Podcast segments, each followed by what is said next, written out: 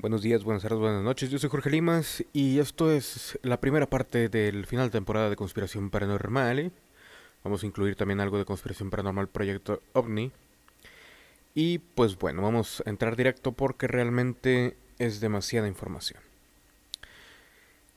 Como acaban de leer, Lucifer, Large Binocular Telescope Near Infrared, bla bla bla bla, es el nuevo o más reciente la más reciente adquisición del Vaticano, y le pone un nombre muy un tanto llamativo, aunque se excusan con Lucifer, el lucero de la mañana, que es verdad, eso significa, si hablamos esotéricamente, realmente pareciera más que el Vaticano está controlado por, pues, fuerzas que, que ya no son del todo cristianas, si se le puede llamar de alguna manera.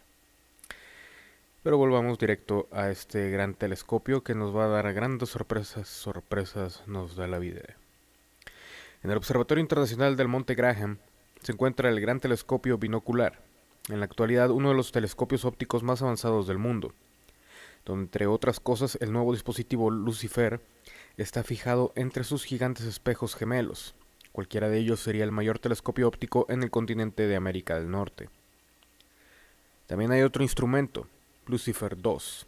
Está programado para las dos cámaras espectógrafas demográficas infrarrojas multiobjeto de larga rendija que necesitan para estudiar el cielo en busca de, entre otras cosas, exoplanetas que podrían albergar vida inteligente. El telescopio submilimétrico Heinrich Hertz está ubicado entre el gran telescopio binocular y el verdadero objetivo de nuestra búsqueda, el telescopio de tecnología avanzada del Vaticano, y cabe mencionar que los jesuitas que trabajan allí, pues son los que controlan todo el sitio.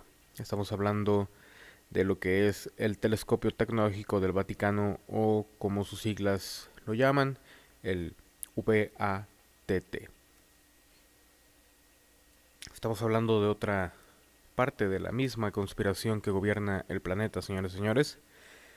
Esto no son especulaciones, es una investigación que se ha dado a través de un libro y un DVD llamado Exo Vaticane y que arrastra pues desde los jesuitas, incluyendo al bien ponderado Francisco Bergoglio, a los masones, a los rosacruces y a todos los luciferianos que se esconden por la faz de la tierra, muchos de los cuales no saben exactamente con qué fuerzas están jugando, pero de esto hablaremos en otro programa, en el último programa de este final de temporada, en el que le dedicaremos completamente a la masonería y a los iniciados. Pero siguiendo con esto, la historia oficial de la página web del Observatorio del Vaticano, antes de hacer el viaje, o antes de hacer este viaje, menciona a este telescopio tecnológico de la siguiente manera. Su corazón es una construcción de panal de 1.8 MF sobre 1.0 de espejo primario de borolis, borol, borosilicato. A huevo. Esto fue fabricado en el Laboratorio Mirror de la Universidad de Arizona y fue pionero tanto de las técnicas de fundación de giro y las técnicas de pulido de ese laboratorio que están siendo utilizadas para espejos de telescopio de hasta 8.4 milímetros de diámetro.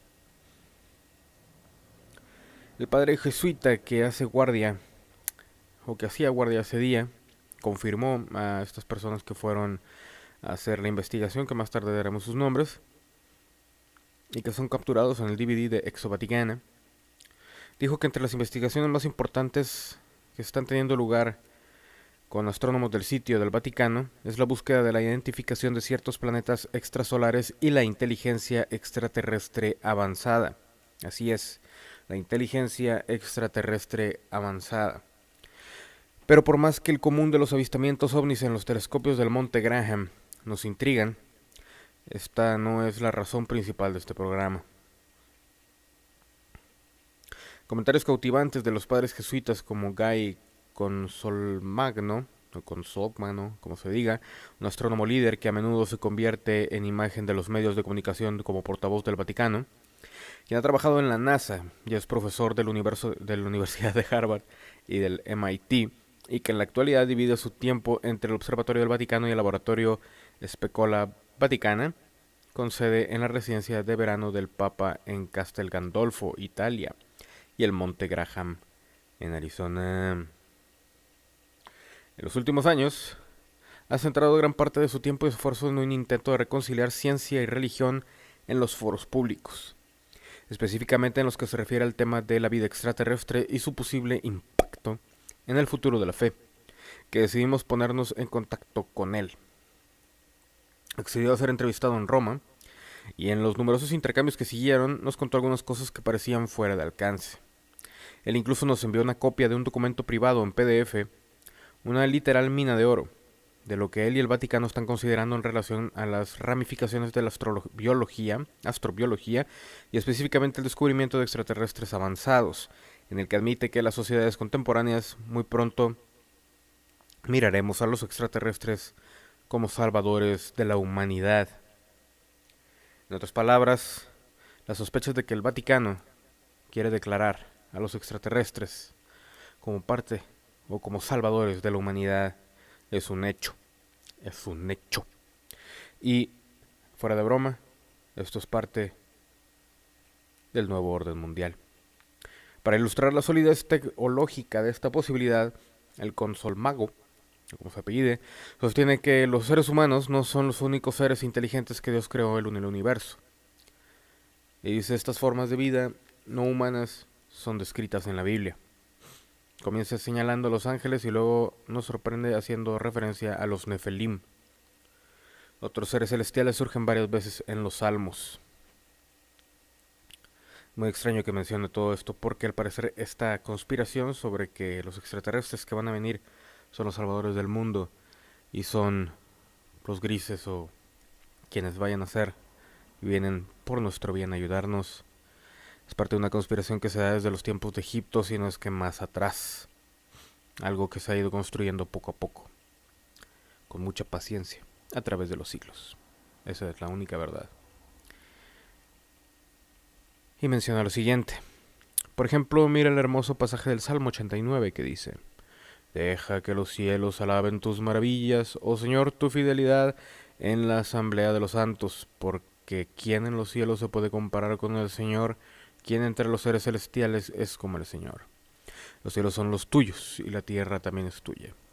El mundo y todo lo que hay en él, tú lo fundaste de igual manera. Dios le preguntó a Job 38.7 si cualquier ser humano podría afirmar haber estado en la creación cuando las estrellas de la mañana cantaron juntas y todos los seres celestiales gritaban de alegría. Son estos cielos santos aquellos en el cielo, las estrellas del amanecer y los seres celestiales y más referencias a los ángeles, o se refieren a otro tipo de vida más allá de nuestro conocimiento. Disculpen el moco. Y estas no son las únicas criaturas inteligentes no humanas mencionadas en la Biblia, según él. Este, yo no quiero decir que yo no esté de acuerdo en que se haya mencionado a alguien más en la Biblia, sino que estoy hablando por él sobre lo que dijo. Este extraño y misterioso pasaje al comienzo del Génesis capítulo 6 que describe a los hijos de Dios tomar por esposas humanas, con ello hay una frustrante referencia oblicua a los Nefelim, los héroes que eran antiguos guerreros de renombre. La mayoría de los eruditos bíblicos sugieren que los Nefelim y los hijos de Dios en Génesis pueden ser explicados como una referencia de sobra para las historias de la creación de los paganos que rodeaban el antiguo Israel que fueron escritos por la clase de personas cuya cultura no vio nadie, no de mi tribu, como siendo un indecible extraterrestre. Del mismo modo, la referencia a los cielos y las estrellas cantando y alabando al Señor puede ser vista simplemente por la poesía hermosa que es. Pero ya si uno interpreta a estas criaturas como ángeles o extraterrestres, en realidad no importa para el bien de nuestra discusión aquí. El punto es que el antiguo o los antiguos escritores de la Biblia, como todos los pueblos de la antigüedad, estaban perfectamente contentos con la posibilidad de que otros seres inteligentes pudieran existir. Al cual estoy de acuerdo, con lo que no estoy de acuerdo es con toda esta conspiración, como les menciona, de que los extraterrestres van a salvarnos. Y se va a terminar de explicar todo esto en los siguientes programas. Estas declaraciones no son sino la última de una serie de recientes comentarios por numerosos astrónomos del Vaticano confirmando una creencia cada vez mayor, o conocimiento interno, que en futuro próximo será la divulgación de la vida extraterrestre, incluso vida inteligente, y que este encuentro no desafiará la autoridad de la Iglesia Católica Romana. A partir de los años 70, a través de los años 90, fue Monseñor Corrado Balducci, un exorcista teólogo y miembro de la Curia del Vaticano, órgano rector en Roma, amigo del Pepe, del Pepe, que fue tal vez más lejos, apareciendo en numerosos programas de televisión italiana nacional, afirmando que los extraterrestres no solo eran posibles, sino que ya están interactuando con la Tierra y que los líderes del Vaticano eran conscientes de ello. Es raro que un exorcista o un demonólogo esté tan relacionado con ese tema. Por otra parte, hablando como un demonólogo oficial, dijo que los encuentros con extraterrestres no son demoníacos, no son causa de un deterioro psicológico y no son un caso de posesión de entidad sino que estos encuentros merecen ser estudiados cuidadosamente. Incluso reveló cómo el propio Vaticano ha seguido de cerca el fenómeno silenciosamente, está recopilando, recopilando perdón, testimonios materiales sobre los extraterrestres y su misión de embajadas del Vaticano en todo el mundo. Por ejemplo, en un foro sobre el enorme sobrevuelo del ovni o de un ovni en México, se dijo lo siguiente. Siempre quiere ser el portavoz de estos pueblos estelares que también forman parte de la gloria de Dios. Y voy a continuar trayendo a la atención de la Santa Madre Iglesia. Esto dijo el exorcista. Lo que sea que usted haga de estas afirmaciones, Balducci es miembro de un grupo especial de asesores del Vaticano, un portavoz público de Roma sobre el tema de la vida extraterrestre, así como el fenómeno ovni y el fenómeno de la abducción, y sus afirmaciones nunca han sido refutadas por la Iglesia.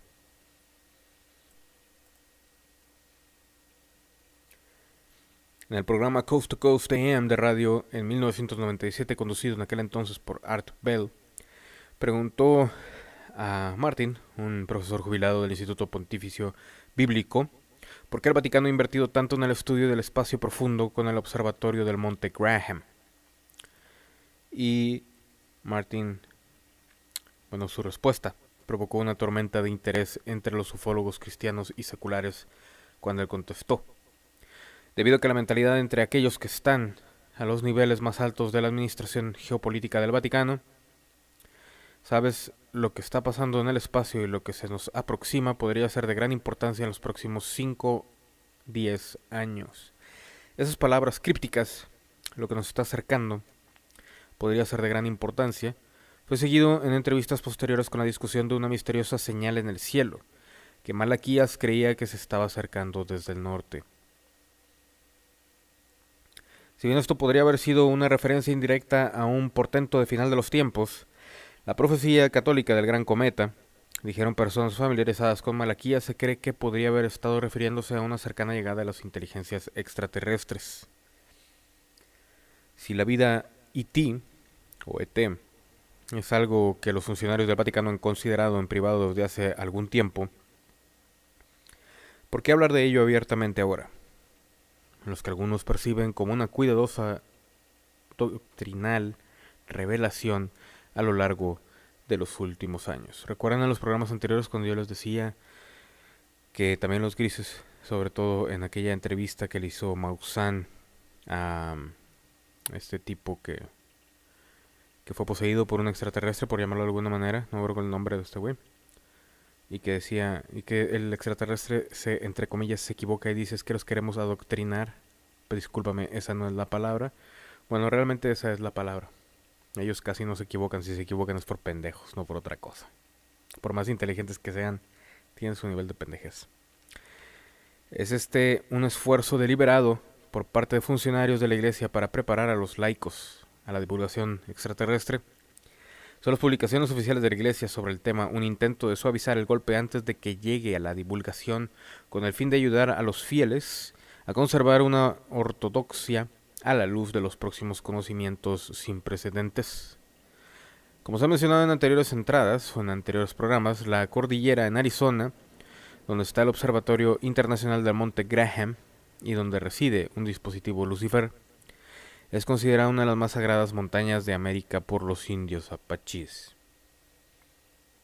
La historia sugiere que parte de la razón por la cual de los pueblos originarios la consideraban sagrada y en parte porque la montaña fue seleccionada por el consorcio MGO implica una inusual actividad celestial allí en los tiempos antiguos, cuando los ovnis llamados luces espirituales se movían a través del cielo, algo que parece haber contribuido a una atribución de poderes al sistema solar, la ubicación de portales metafísicos y otros fenómenos sobrenaturales. Si en este momento alguien que no crea en esto está escuchando esto, por favor, deja de escuchar. Si ya con todo lo que hemos puesto aquí sigue sin creer, por amor de Dios, vete, sigue tu camino. Y cuando todo pase, si es que te toca, si es que nos toca, arregla, arréglatelas tú solo, por favor. No vengas aquí. El mito de la creación apache es revelador a este respecto, ya que una versión particular involucra a aquel que vive arriba, y que descendió en un disco volador al comienzo de la creación. En el principio no existía nada, ni tierra, ni cielo, ni sol, ni luna. Solo la oscuridad estaba en todas partes. La leyenda comienza antes de señalar, de repente la oscuridad emergió, de la oscuridad emergió un disco, una cara amarilla, el otro lado blanco. Apareciendo suspendido en el aire dentro del disco estaba sentado un hombre con barba, el creador, aquel que vive arriba. Si bien ningún mito de la creación apache único domina todas las creencias tribales, la mayoría de los grupos comparten preceptos fundamentales así como símbolos dentro de sus historias orales.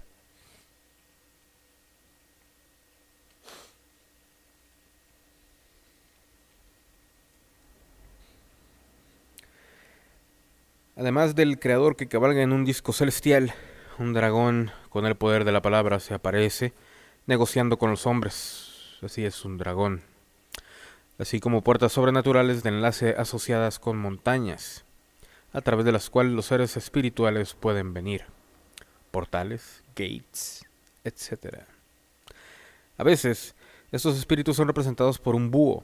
Oh, Moloch para un indio apache, soñar con un búho significa que la muerte se acerca.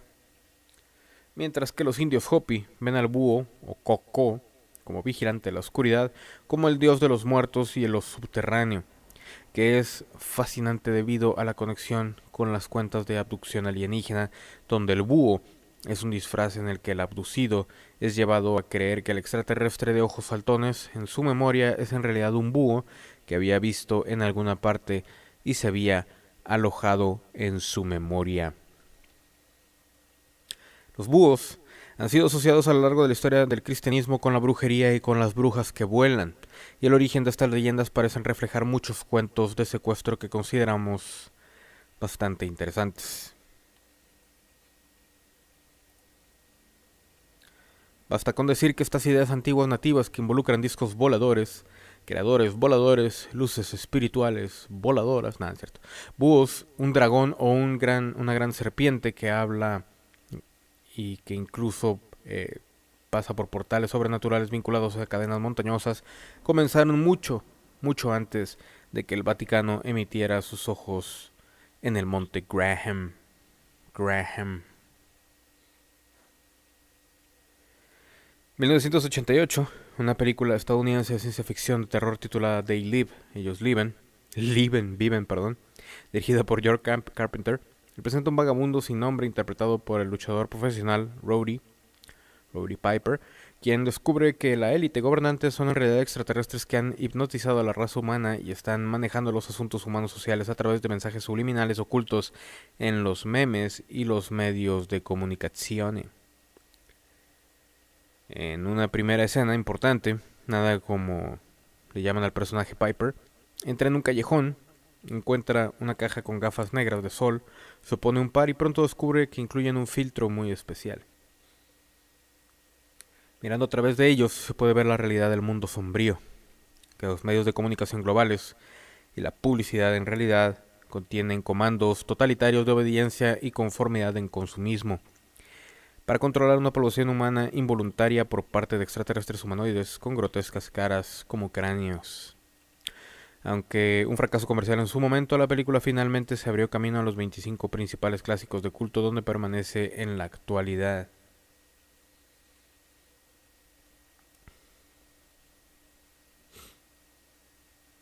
La película y los carteles de teatro a menudo pueden ser encontrados hoy en los editoriales de burla He presentado las metas de los totalitarios y elitistas, pero otra sugerencia de la obra que generalmente se va sin discusión es cómo el mundo realmente podría estar infestado con agentes no humanos de una realidad desconocida, de lo cual la mayor parte de la humanidad no se da cuenta. Primero, a partir de una realidad puramente incorporal, sabemos que los demonios y su interés militarista por la gente y la geografía son hechos ontológicos, de acuerdo a la Biblia. En el Antiguo Testamento los demonios son vistos como la dinámica viviente detrás de la idolatría, por ejemplo en Deuteronomio 32.17, y en el Nuevo Testamento todo escritor se refiere a su influencia. Textos extrabíblicos, incluyendo las antiguas obras pseudoepigráficas como el primer libro de Enoch y los escritos post-Nuevo Testamento como la Didaqué, la Epistoia de Ignacio a los Efesios y Pastor de Hermas está de acuerdo con esta preocupación. Los primeros padres de la Iglesia también reforzaron la creencia de que los espíritus malignos intentan frustrar la voluntad de Dios en la tierra a través de ataques contra el cuerpo de Cristo en particular y contra la sociedad en general, como intermediarios invisibles, el bien y el mal, irrumpiendo entre personalidades espirituales y humanas en hogar, en iglesias, en el gobierno y la sociedad. Que es cuando les dije yo en algún otro programa ¿Qué tal si los demonios simplemente era una forma de llamarles a los extraterrestres que no nos tienen en las mejores circunstancias o nos ven mal o son enemigos de nosotros? Entendiendo cómo y por qué esto es así, es definido en los estudios demonológicos, tales como el Consejo Divino, un término usado por los eruditos hebreos y semitas para describir el panteón de seres divinos o ángeles que administran los asuntos del cielo y de la tierra, donde los expertos generalmente coinciden en que a partir de la Torre de Babel el mundo y sus habitantes fueron desheredados por el Dios soberano de Israel y puestos bajo la autoridad de seres divinos menores que se volvieron corruptos y desleales a Dios en la administración de esas naciones, según el Salmo 82. Después de Babel, estos seres se volvieron rápidamente idolatrados en la tierra como dioses, dando luz a la adoración de los demonios, entre comillas.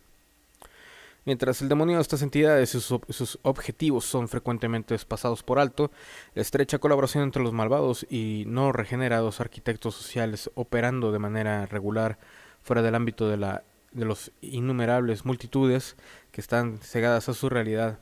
En otras palabras, como se sugiere en la película Ellos viven, Detrás de los gobernantes, legisladores, presidentes, dictadores e incluso de líderes religiosos, malvados poderes espirituales se mueven a través de la maquinaria de los gobiernos eclesiásticos, civiles y medios de comunicación tan liberalmente como se les ha permitido.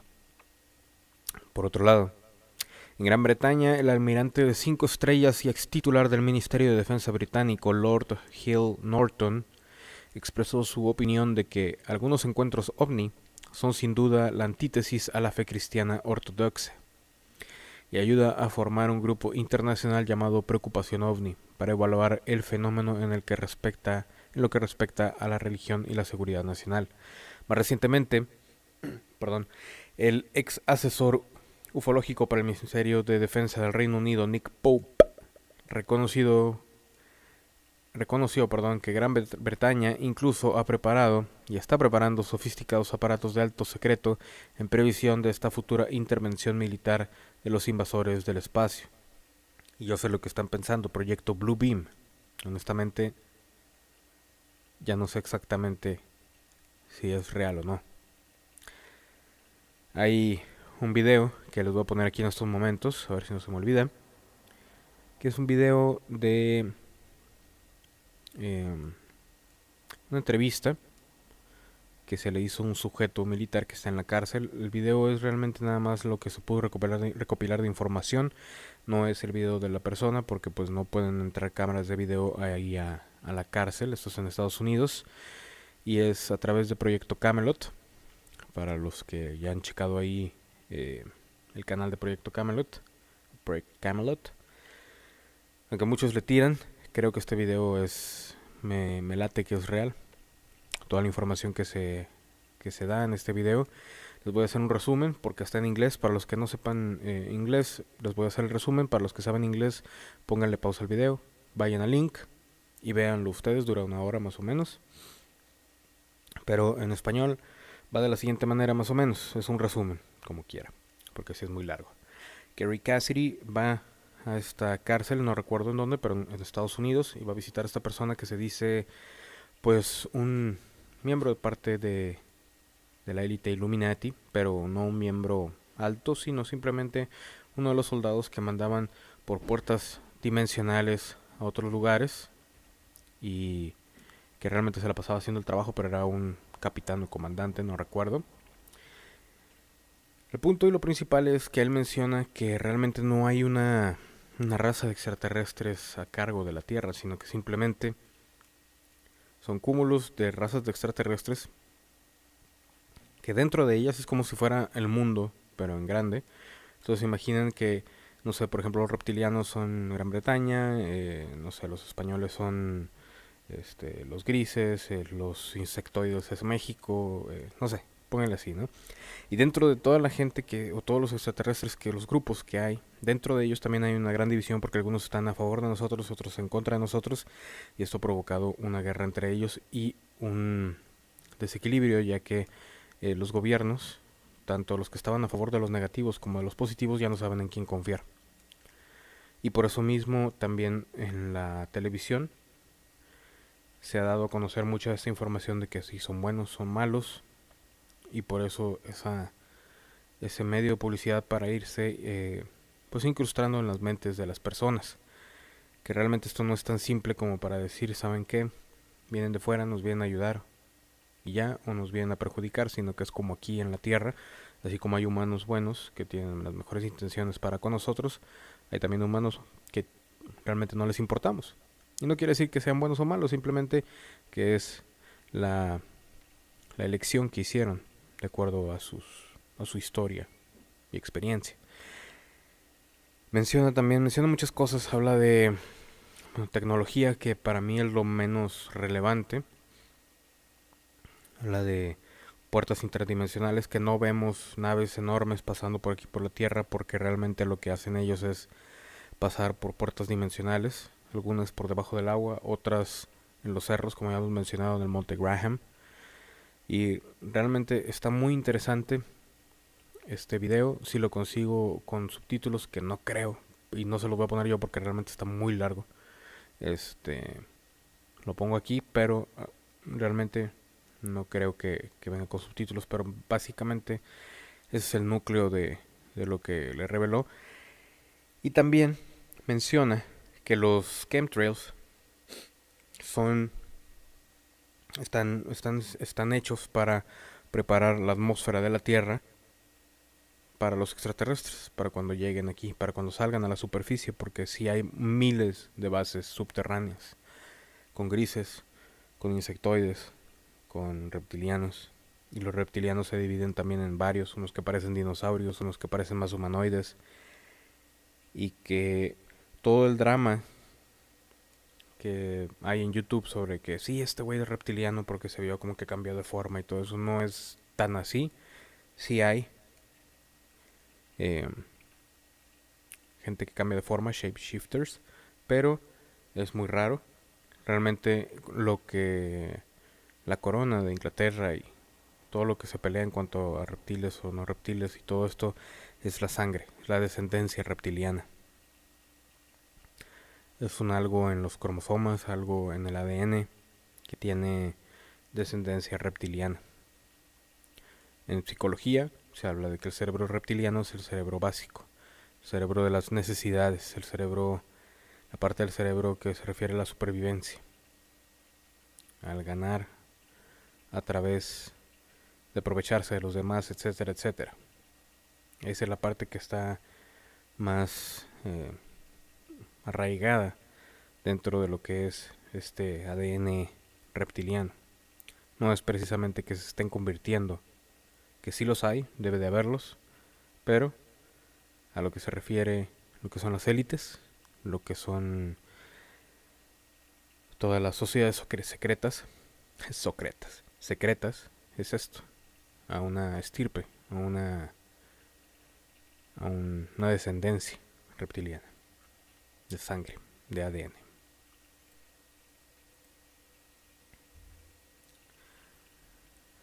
Por otro lado, los líderes globales fuera del Reino Unido, que han insinuado conocimiento similar de una potencia o potencial amenaza externa, incluyen los expresidentes Jimmy Carter, Gerald Ford, el ex senador estadounidense Barry Goldwater, J. Edgar Hoover, cuando se vestía mujer y cuando era director del FBI, y el expresidente de la antigua Unión Soviética, Mikhail Gorbachev. Gorbachev, quien creía que debía ser tratado con seriedad. Irónicamente, yo lo acabo de decir con la menor seriedad del universo. Hace que uno se pregunte todo esto si algo de este conocimiento estaba detrás de los recientes comentarios del Vaticano cuando criticaron la película de Ridley Scott Prometheus, diciendo lo siguiente: Es una mala idea desafiar a los dioses. El Vaticano diciendo es una mala idea desafiar no a Dios, a los dioses. Y luego dicen, yo por eso digo que ya el Vaticano ya está más que, más para allá que para acá. Eso Vaticano ya, no es el Vaticano. El Vaticano que debió ser. Pero bueno, quién sabe. En la última década, especialmente el Vaticano, ha incrementado su producción de estudios de ciencia y teología destinados a desarrollar una posición eclesiástica para la divulgación de la inteligencia extraterrestre. Esto incluye a noviembre del 2009, cuando se convocó una semana de estudio de cinco días sobre astrobiología en la residencia de verano del Pepe, del Papa, en los terrenos de la Academia Pontificia de las Ciencias, en la que los astrónomos y científicos de países y de todo el mundo se unieron a clérigos prominentes para evaluar origen de la vida y sus precursores materiales, la evolución de la vida en la Tierra, sus perspectivas de futuro dentro y fuera de la Tierra y la aparición de vida en otro lugar. Esos fueron los temas que evaluaron. Si la discusión se llevó a cabo en ese tiempo sobre el dispositivo Lucifer y lo que se está monitoreando en el espacio profundo desde la cima del monte Graham es desconocido, las reuniones privadas, a eso me refiero. Solo tres meses después, en enero del 2010, la Royal Society y la Academia Nacional de Ciencias del Reino Unido y la comunidad acogieron a representantes de la NASA, la Agencia Espacial Europea y la Oficina de las Naciones Unidas de Asuntos del Espacio Ultraterrestre para discutir la detección de vida extraterrestre y las consecuencias para la ciencia y la sociedad. Perdón. Lord ah, Martin Rees, presidente de la Royal Society y astrónomo real, otros oradores en ese tiempo se refirieron a las abrumadoras pruebas y a pruebas sin precedentes para significar lo que lo cerca que estamos de hacer una irrefutable divulgación de la vida extraterrestre. Esto tuvo a los voceros del Vaticano y en las noticias otra vez con declaraciones cada vez más francas acerca del futuro de la Iglesia y de los preparativos jesuitas, jesuitas para acomodarse a una dinámica realidad extra, extra, extraterrestre. En el periodo previo a la conferencia patrocinada por el Vaticano sobre astrobiología, el periódico oficial de la Iglesia, el Observatore Romano, ha entrevistado al padre José Gabriel Funes, astrónomo y director del Observatorio Vaticano, quien dejó en claro que la aceptación de la realidad de los extraterrestres inteligentes no contradice la fe católica y que de hecho Creer lo contrario es la verdadera herejía, ya que pone límites a la libertad creadora de Dios. La conexión entre el próximo choque entre semillas y la emergente exoteología católica sorprende a la mayoría, ya que involucra directamente la llegada de los, entre comillas, salvadores serpiente, y el nacimiento de Apolo, también conocido como Siris, de la simiente prometida de la profecía de Novus Ordo Seclorum en el gran sello de los Estados Unidos. ¿Cómo podría el Vaticano estar asociado con la profecía pagana en el gran sello de los Estados Unidos? Podríamos preguntar, pregúntame yo. El rayo que golpeó la Basílica de San Pedro de inmediato luego de la renuncia del Pepe Benedicti señala el camino. Pero más de eso en unos instantes. Primero, un comercial. Pausa y retornamos.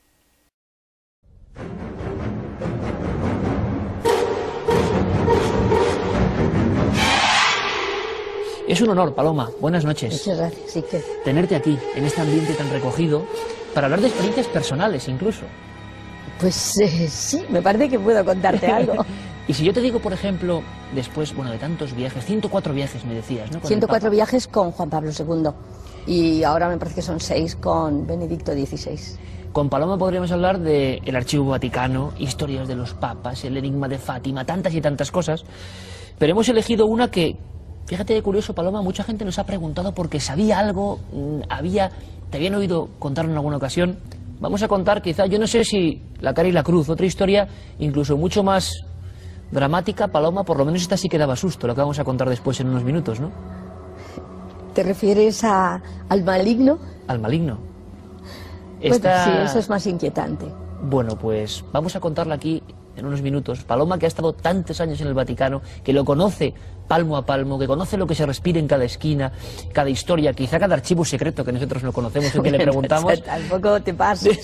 Otras, otros momentos que empiezan el día que le hago una entrevista al demonólogo del Vaticano, que se llama Monseñor Corrado Balducci, que ha escrito muchísimos libros, incluso traducidos en muchos idiomas. No me cuentes más, Paloma. No, me cuentes más, por favor.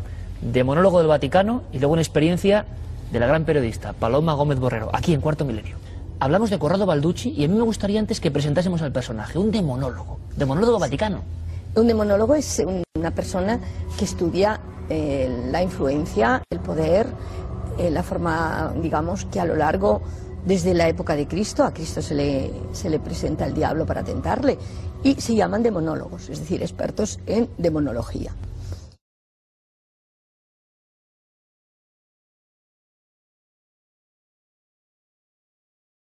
Y yo tenía que hacerle una entrevista que me pidieron, eh, entonces yo me fui a su casa para hacerle la entrevista, que fue muy larga, dos horas, con lo cual fueron dos cintas de una hora cada una que grabé. Mientras él hablaba, yo mm, tomaba notas para luego saber qué punto de la cinta me interesaba pasarla luego a la radio. ¿Cómo era el lugar de la entrevista, Paloma? Y en su casa. Era en su casa. Me la imagino llena de libros de demonología. todos y todos los libros que son un poco inquietantes. Claro, Yo recuerdo el fotógrafo, una entrevista, un fotógrafo porque le he hecho varias entrevistas a, a Monsignor Malducci y me acuerdo una vez que fui para una revista que me habían pedido y llevé a un fotógrafo y el fotógrafo entró en la biblioteca y a los dos o tres minutos salió porque estaba sintiéndose mal. Yo decía, yo noto algo que no puedo estar aquí, que no puedo estar aquí. Hizo unas fotos, pero no hizo todas las que quería porque él empezó a encontrarse mm, que ahí había algo raro, que no, que no podía resistir. Claro, libros, imagino, con siglos algunos de ellos. Sí, bueno, él te digo, él tenía un crucifijo encima de la mesa. Él me dijo, eso sí, dice de alguna manera, el maligno prefiere que nadie crea en él y, de, esa manera, pues es, es más fácil poder influir, ¿no? Y me acuerdo que me marché un poco impresionada de todas las cosas que había contado y, tal, y puse todo en una mesita que tengo en el despacho mío, que es donde tengo el trabajo urgente, decir, de un día a otro, así. Dije, bueno, yo mañana me volveré a oír las dos horas y veré. ¿Era de noche ya, Paloma? Era, sí, cuando yo dejo esto era tarde, por la tarde. Y pensé, mañana, pero era de noche, las nueve de la noche o así serían, no diez de la noche. Yo estaba en mi mesa de despacho, lo otro lo había dejado en esa mesita y mm, la, tengo mi, mi despacho tiene un ventanal grandísimo que da a un balcón terraza y luego una librería que cubre completamente toda la pared enfrente a la mesa, pero completamente. No llega hasta el techo, pero llega de pared a pared. Y cuando estaba que era noviembre, recuerdo, era primeros de noviembre. Tenía la ventana un poco abierta. Y eran, pues sí, serían las nueve y media, diez de la noche. Habíamos cenado, bueno, cenamos en Italia, cena antes que en España. Y, de repente entra un pájaro. Se ha dicho que sí, un cuervo. Yo recuerdo solo un pájaro negro que entra y sobrevolando por toda la habitación va dándose golpes y dejándome todo manchado de sangre. Y llamé a todos los de casa, dije, venir, venir, que hay un pájaro herido y le curamos, porque yo pensé, este se está desangrando, este pájaro se muere. Y al final, después de darme, mm, dejarme, de verdad como si hubiera hecho un asesino en casa, se queda encima de, de la librería. Buscamos incluso una escalera, porque es un, digamos que es una librería que tiene como ocho estanterías, o sea, es bastante alta. Y vino mi hijo con la escalera, se subió y, estaba el pájaro allí colocado encima. Pero cuando lo va a coger, se mete por detrás, tan estrecho que es prácticamente lo que es un zócalo, lo que no apoya en la pared. Y se mete por allí en vertical. Y dijimos, pero bueno, este pájaro es- está loco, vamos, este pájaro ahí no le podemos sacar. No cabía ni la escoba, porque buscamos la escoba y todo, a ver si así le podemos ayudar, ¿no? Nada, allí nada. Y ya se acabó la historia y le dije a la chica de casa, digo, por favor, mm, Rosario, digo, trae la caña de- del portero, al portero, pídele una caña a ver si así puede entrar y, y sacamos, digo, porque va a haber un nido de hormigas, va a oler, qué sé yo. Desde luego muerto, pensé que estaría muerto. Nunca, allí no había nada.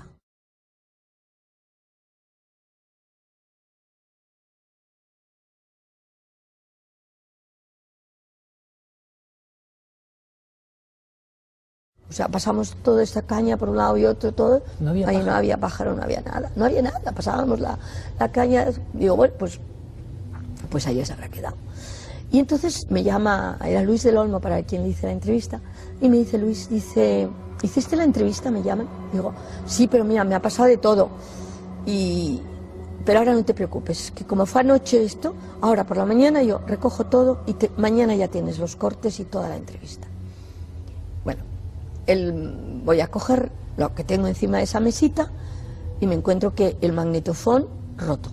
Algo no estaban las cintas, no estaba el bloc de notas y no estaban las fotocopias. Allí no había entrado nadie, todo, y el magnetofón roto. Roto, roto un, un gancho extraño, porque no le había tocado nadie. Bueno, es que no había habido nadie, de ahí nos fuimos todos a acostar. Y, y bueno, ¿qué A no ser que fuera el propio pájaro de un golpe, que ya sería No, no Vamos. imposible. Que se llevan el pico los, también el cuaderno, vamos, no. Y, y entonces yo busqué, hasta me, me oí todas las cintas que tenía en archivo. Digo, que no- normalmente todas las cintas tienes el título puesto de lo que es. Pero yo ya, ya estaba desesperada diciendo, buscando, ¿qué, qué ha pasado aquí? Y entonces eh, fui al- a la librería vaticana a- y le dije a don Beleri, eh, digo, ¿tiene usted el libro de, de Monseñor Balducci, ¿Existe el diablo y cómo identificarlo? Dice, hija, tenía una copia, la he tenido hasta ahora, hace- una hora que ha venido un señor y se la ha comprado. Es posible que todo esté pasando. Bueno, mm, mandé el artículo y por lo visto todos los números de, ese- de esa revista que se mandaron para los, eh, lo que estaban abonados, no llegó ninguno.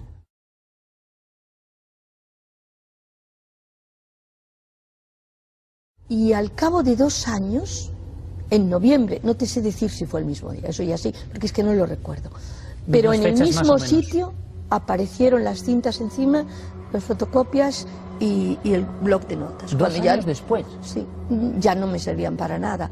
Entonces sí que yo fui a hacer una entrevista a Balducci, como te digo, aquella vez con el fotógrafo, y entonces sí que se lo dije, digo, monseñor, le, le hubiera llamado porque me pasó esto. Dice, ya le dije a usted que sería difícil, que, que te- pondría muchos, muchos obstáculos para que usted pudiera trabajar. Y, y,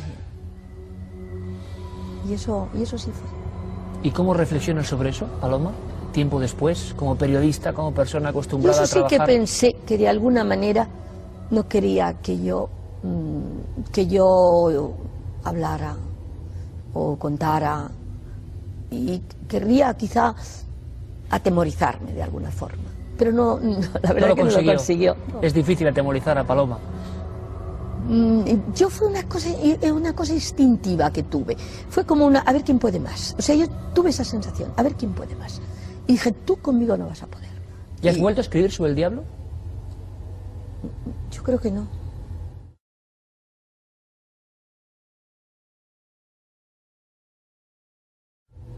Yo creo que no. Lo que yo no había dicho, yo creo que muy pocas veces lo he contado, eso que dos años después, porque eso sí que a mí me inquieto.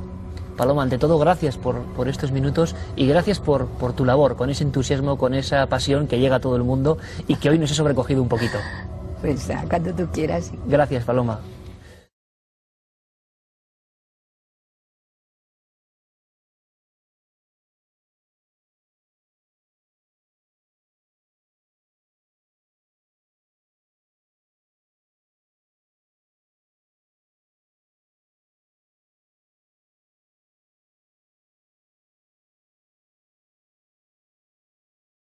¿Cuáles son las implicaciones de que José Gabriel Funes, el astrónomo del Vaticano, haya nuevamente tomado el tema de la vida extraterrestre? Que haya indicado que muy pronto el ser humano la va a descubrir. Que haya dicho también o haya hablado de la posibilidad de una interacción. ¿Le parece a usted que esto tiene enormes implicaciones? ¿Que el Papa, por tanto, ha dado su aval para que esto se esté exponiendo? Que muy pronto va a suceder algo y el Vaticano se está preparando? Piénselo. Aquí le presento la información con Fernando Correa. Durante la segunda semana de noviembre del 2009, en el Vaticano ocurrió un hecho sin precedentes en la historia de la Iglesia Católica se presentó el primer coloquio de conferencia sobre astrobiología para tratar el tema de la vida extraterrestre en la antigua residencia papal de la Casina Pío IV, en la Academia Pontificia, en donde el director del Observatorio del Vaticano, el padre jesuita José Gabriel Funes, planteó la pregunta, ¿qué pasaría si finalmente se encuentra vida en otros planetas? Y aseguró ante los científicos que tiene sentido buscar vida extraterrestre. Dados los recientes descubrimientos astronómicos, Funes consideró que es totalmente posible que exista la vida en otros planetas y agregó que estamos muy cerca de descubrir formas de vida extraterrestre.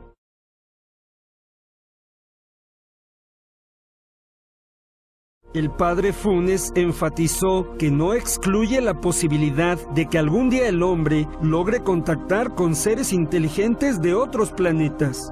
Un acontecimiento histórico que muestra que en el Vaticano está ocurriendo una profunda transformación, la apertura a la investigación científica en conjunto con la fe la Iglesia Católica ha tomado una nueva actitud ante los recientes acontecimientos mundiales, ante la continua desclasificación por parte de los gobiernos de documentos antes confidenciales sobre la vida extraterrestre. Así el Vaticano se pone al ritmo de los signos de los tiempos ante un inminente anuncio público sobre la vida extraterrestre por parte del Premio Nobel de la Paz, Barack Obama.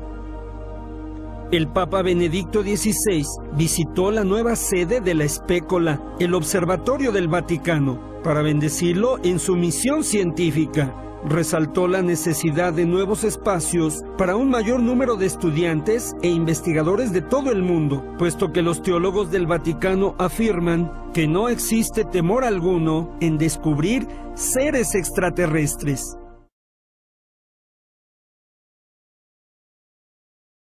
Su Santidad Benedicto XVI, ante los participantes del coloquio de astrobiología promovido por el Observatorio del Vaticano con motivo del Año Internacional de la Astronomía, declaró que la fe y la razón trabajan en conjunto al servicio de la comprensión del hombre y su lugar en el universo el Papa también agradeció la contribución de los estudiosos a la comprensión del contexto histórico en el cual se efectuó la condena de Galileo Galilei.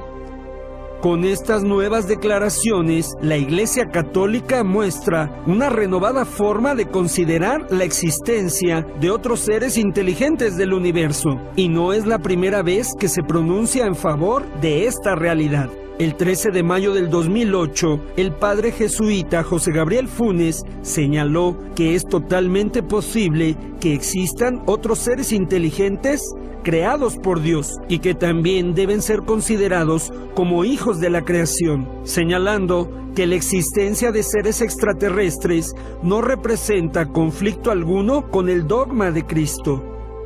Pareciera entonces que en el seno de la Iglesia Católica existen conocimientos profundos sobre la realidad del fenómeno extraterrestre y que poco a poco el Vaticano se acopla a una nueva realidad que involucra una de las incógnitas más profundas de la historia.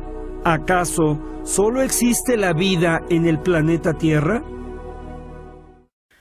Ya estamos de regreso, estamos hablando de Vaticano, los anticonceptivos, el Vaticano extraterrestre, extraterrestres y el proyecto Lucifer dentro del Vaticano. El Vaticano. El Vaticano prohibió los anticonceptivos. En primer lugar, comprende el papel profundamente ocultista e importante que el obelisco de eh, 330 toneladas en la Plaza San Pedro en la Ciudad del Vaticano fue diseñado para jugar. Estamos hablando de nuevo sobre lo que es el nacimiento de Osiris y de la profecía del Novus Ortum Sclorum en el Gran Sello de los Estados Unidos y el Vaticano. No se trata de cualquier obelisco, sino de uno que fue cortado de un solo bloque de granito rojo durante la quinta dinastía de Egipto para presentarse como el falo erecto de Osiris, un dick, una coca, es decir, Apolo, Osiris, Apolo. Apolo, Osiris, Osiris, Apolo. En el templo del sol en la antigua Heliópolis, significando la ciudad del sol o el asiento principal del oculto solar a Atum Ra, la ciudad de On en la Biblia, dedicada a Ra, Osiris e Iris.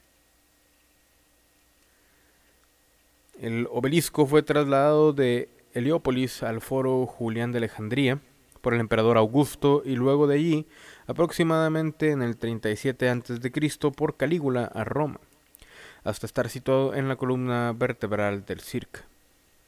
Allí, bajo Nerón, su exaltada presencia mantiene una contravigilia sobre un sinnúmero de brutales ejecuciones cristianas, incluyendo el martirio del apóstol Pedro, según algunos historiadores. Más de 1500 años después de que el Papa Sixto V ordenó a cientos de trabajadores bajo las célebres eh, ingeniero y respectivamente arquitectos Giovanni y Domenico Fontana, para promover el pilar fálico al centro de la plaza de San Pedro en Roma. Esto resultó ser una tarea de enormes proporciones, que tomó más de cuatro meses, 900 trabajadores, 140 caballos y 70 elevadores, sin contar el alcohol que se consumió en aquel entonces. Aunque adorada en su ubicación actual, desde entonces por un sinnúmero de, admiradores, la proximidad del obelisco a la antigua basílica era antes resentida como una especie de provocación casi como un desaire a la religión cristiana. Se había quedado allí como un ídolo falso, por así decirlo, vanagloriándose por lo que se cree que es el centro del circo maldito donde los primeros cristianos y San Pedro fueron ejecutados. Sus lados, entonces como ahora, estaban grabados con dedicatorias a el peor de los despiadados paganos, Augusto y Tiberio. El hecho, el hecho, de que muchos cristianos tradicionales, así como protestantes, percibieron a sus ídolos de piedra de ser no solo objetos de adoración pagana, sino que la adoración de los demonios, según Hechos 7, 41, 42, Salmos 96, 5 y primero, y perdón, Salmos 96, 5 y 1 Corintios 10, 20 fue lo que motivó al Papa Sixto para erigir el falo de Osiris en el corazón de la plaza de San Pedro, ubicada en la ciudad del Vaticano, y bordeando la Basílica de San Pedro, donde un profético rayo lo golpeó dos veces la semana en que renunció Benedicti. Para los cristianos antiguos, la imagen de una cruz y el símbolo de Jesús sentado encima la cabeza de la virilidad, erecta de un dios demonio habría sido como mínimo una blasfemia muy grave.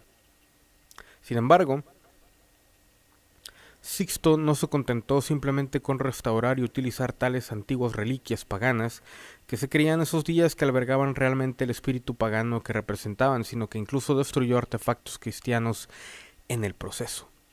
La mayoría de las personas, incluyendo tal vez incluso el mismo Papa Benedicto XVI, eh, eran felizmente ignorantes de lo que representaba la antigua firma del doble golpe del rayo de la semana en que renunció encima de la Basílica de San Pedro, sobre todo porque lo que implica, implica, lo que implica, implica la inminente inauguración papal para Petrus Romanus. Para algunos adeptos de la historia y de las órdenes secretas, la señal del cielo fue deliciosamente escenificada. Hay mucha tecnología actualmente para hacer eso. El término inaugurar viene del latín inauguratio. Se refiere a la ceremonia arcaica por la que los augures romanos, o sea, los adivinos romanos, aprobaban a un rey o gobernante o alguna otra acción a través de presagios como siendo sancionados por los dioses. En cuanto a Petrus Romanus, su inauguración fue sellada por el mismo antiguo augurio utilizado en la determinación de la voluntad de los dioses para un rey. El trueno y el rayo como el más importante auspicio y señal de que Júpiter, el padre Apolo, estaba observando. Existe un fuerte indicio de que el Papa Sixto no solo creía en tales augurios, sino que se preocupaba por los poderes que podrían habitar sus nuevos marcadores urbanos.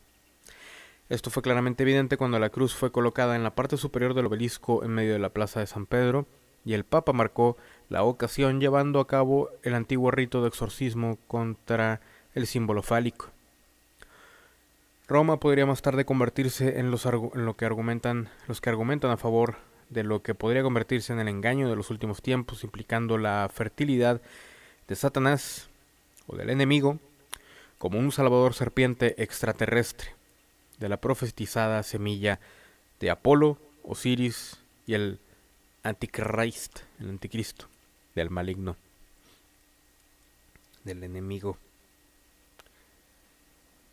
Tras una posterior reflexión, esto no es tan sorprendente. Fueron después de todo los teólogos católicos romanos los que dieron la especulación más animada de la existencia y naturaleza de los extraterrestres cuatro años después de que el libro de Blish fue impreso cuando el secretario ejecutivo de la American Rocket Society publicó conjeturas sobre el tema. Desde entonces, otras autoridades del Vaticano han afirmado que aún más que los extraterrestres en realidad podría expresar la gloria de Dios mejor que nosotros los humanos, incluso conduciendo a la humanidad a venerarlos como dioses, un tema recurrentemente articulado entre muchos astrónomos jesuitas. Y volvemos con los jesuitas, y yo les pregunto, ¿quién es jesuita? El Papa Francisco. A huevo. Pero él es bueno. Tiene mucha publicidad y mucho marketing para demostrar que él es bueno, humilde, generoso, hermoso. Es el mejor papa del universo. el padre Daniel C. Raible pensó que la eventual aceptación de los extraterrestres como objetos de culto podría ocurrir de manera natural como resultado de ellos, teniendo cualidades divinas y dones sobrenaturales atribuidos por los seres humanos a la divinidad. Y es por eso que, a pesar de que sigo viendo la lucecita, el ovni ese que siempre pongo, o que ya he puesto o publicado como tres veces eh, videos diferentes en el canal, que ha aparecido aquí en el centro de Monterrey, yo por eso todavía guardo mi distancia. Porque, porque no creo que los grises, o que algunos que se vayan a presentar aquí extraterrestres, tengan las mejores intenciones. Tampoco niego que debe de haber algunos que tengan mejores intenciones. Pero eso lo sabremos en un futuro o lo sabrán los hijos de nuestros hijos. Quién sabe. Honestamente, yo siento que si no nos ponemos las pilas, esta batalla está perdida. Ya que esta, esta conspiración tiene siglos y siglos, siglos y siglos, y abarca desde los jesuitas, rosacruces, eh, aminoácidos y y masones, etcétera, etcétera, incluyendo ahora el Vaticano, y no ahora, desde hace bastante tiempo. Entonces, quién sabe qué vaya a pasar. Por otro lado, y para terminar, también quiero mencionar que eh, la lucecilla de aquí de Monterrey sigue apareciéndose. a veces un poco más alto y lo que eh, pasó hace relativamente poco yo veía algunas luces rumbo al cerro del Topo Chico pero nunca estaba seguro realmente pensaba que eran reflejos porque salía yo de aquí de mi cuarto pasaba por la sala y por la, por la ventana de la sala era para donde veía el cerro del Topo Chico a lo lejos entre comillas porque no está, no está relativamente lejos. Entonces veía luces pero nunca nunca confiaba en mí realmente pensaba no son reflejos es luz que se refleja de mi cuarto hacia la ventana, a lo mejor de pasar de la luz a la oscuridad veo lucecitas y ya ven como uno cierra los ojos y empieza a ver lucecitas, bueno yo dije a lo mejor es eso, pero el fin de semana pasado o antepasado no recuerdo, vi una luz, la luz se quedó ahí y justo cuando pensé en avisarle a alguien más aquí en la casa, la luz desapareció y puedo asegurarles que era una luz en el Cerro del Topo Chico.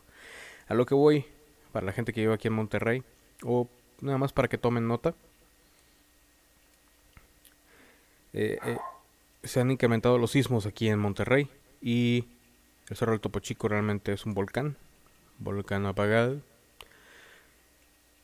Y este ovni también que veo en el centro de Monterrey realmente no me late nada, nada bien. Entonces, pues puede ser algo que esté pegado, junto con pegado, terremotos, sismos, volcanes, ovnis. ¿Están anunciando una catástrofe sin querer? No lo sabemos. Yo pienso, tengo el presentimiento de que puede ser. Pero bueno, esta fue la primera parte del final de temporada de Conspiración Paranormal. Y también, como pueden ver, bueno, hablamos de extraterrestres, que es más que todo de Conspiración Paranormal Proyecto OVNI. Pero eso también, este video también está publicado en, ese, en esa lista de videos de Proyecto OVNI, ya que habla de extraterrestres. Entonces, pues les sugiero que se preparen porque los siguientes videos van a estar muy buenos. Vamos a estar hablando de la masonería, los iniciados y el por qué la masonería está desvirtuada. No solo para bien, sino también para mal. Y a pesar de que ellos se creen los non plus ultra del espacio, y ya uno de ellos me atacó psíquicamente eh, hace como un mes, cosa que no tuvo la menor repercusión, pero fue de muy mal gusto, señor, quien quiera que seas, a las 12 de la noche con 6 minutos. Muy mal gusto, en serio. Si crees que no me iba a dar cuenta, lo siento, pero sí. Entonces, eh, también hablaremos de esto de ataques psíquicos en otros programas, ya de final de temporada, para yo después tomarme un descansito, porque si necesito descansar, es demasiada información la que corre por mi cerebro cuando hago estos programas. Y pues bueno, por eso también, eh, bueno, este programa lo hice como que más bromeando un poco, porque Realmente sí era demasiada información. Pero bueno, les quiero agradecer mucho a todos ustedes. Les, eh, les surjo o les, les pido que se unan a la página de Facebook que es elclandestino.tv. Ahí van notas, ahí van eh, noticias de cosas que también van de la mano con las conspiraciones y lo paranormal. También eh, lo que es el blog prohibido, que ahí aparece en la descripción el link. También lo pueden ver, lo estoy actualizando lo más posible, con noticias actuales, con información verídica. Y pues bueno, ya nada más queda, eh, quedan tres programas y se acaba esta segunda temporada de Conspiración Paranormal para ir a una tercera el año que entra. Y de cualquier manera, bueno, va a quedar eh, el programa de Conspiración Paranormal Proyecto Fantasma al aire, así que no van a quedar tan abandonados. Vamos a hablar de muchas cosas aunque ya tiene uno o dos programas ahí, vamos a echarle más ganitas para echarle, para hacer más programas más interesantes. Mucho, mucho barato, como dirían los gringos. Pero bueno, muchas gracias por escuchar. Yo soy Jorge Lima, nos vemos a la siguiente. Y eso fue todo por hoy.